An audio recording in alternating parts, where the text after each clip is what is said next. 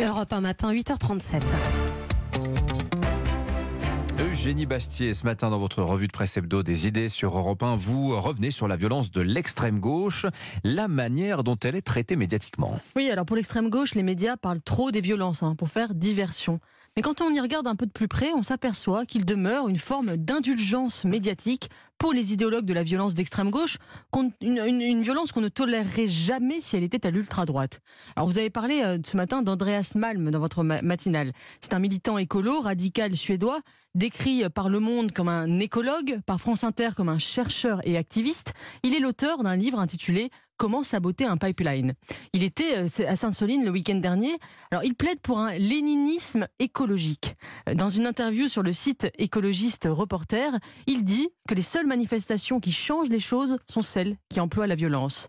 Il affirme qu'il faut saboter les SUV et les jets privés, mais aussi assumer de s'en prendre à la police, qui est, je le cite, une force de défense de la propriété privée. Ils apprécieront d'être ravalés au rang de, sécurité publique. Hein. Oui, tout à fait. On, euh, peut aussi, on peut aussi citer un, autre, un autre activiste, hein, le journaliste Nicolas Framont, auteur d'un livre intitulé Parasites. Les parasites étant la classe bourgeoise qui, je le cite, a envahi la société tout entière et qui, selon lui, ne nous apporte rien et nous coûte bien plus cher qu'elle nous rapporte. Alors c'est du Pol Pot dans le texte, mais pour Libération, c'est une lumineuse synthèse de ce qu'est la complicité de classe. Alors il y a d'un côté donc cette complaisance avec la radicalité d'extrême gauche, ça va de pair avec euh, en face une hyper-vigilance avec tout ce qui s'apparenterait à l'extrême droite. Oui, l'extrême gauche n'existe pas, mais l'extrême droite est partout. C'est un mot élastique qui sert à désigner tout et n'importe qui. Le patron de Mediapart, Edoui Plenel, qui vient de publier un appel à la vigilance contre l'extrême droite, accuse même le gouvernement français de faire le lit, je cite, du carbo-fascisme. Qu'est-ce que c'est ça? Carbo euh, ne fait pas référence aux pâtes à la carbonara, mais à une dérive du capitaliste, capitalisme vers un climato-scepticisme ah autoritaire, un, un, genre de Bolsonaro. Carbo comme carbone, quoi. Carbo comme carbone, exactement.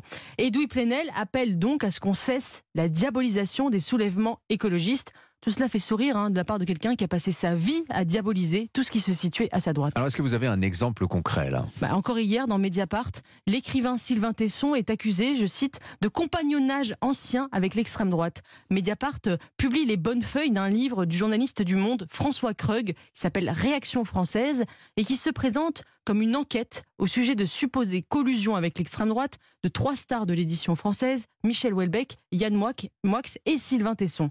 Alors on y apprend des choses terribles. Hein. Sylvain Tesson est accusé d'avoir éprouvé de l'admiration pour l'écrivain Jean Raspail, l'auteur du Camp des d'être passé sur Radio Courtoisie il y a 25 ans, d'avoir des livres de Junger dans sa bibliothèque et, crime des crimes, d'aimer Homer, point commun qu'il a avec le racialiste Dominique Vénère. Alors tout cela serait risible si ce n'était pas une méthode éprouvée de diabolisation. On appelle ça, enfin moi j'appelle ça le marabout de ficélisme idéologique. C'est pas mal ça. Ou euh, la disqualification par association. C'est surtout, je crois, un, immense ressentiment contre le talent.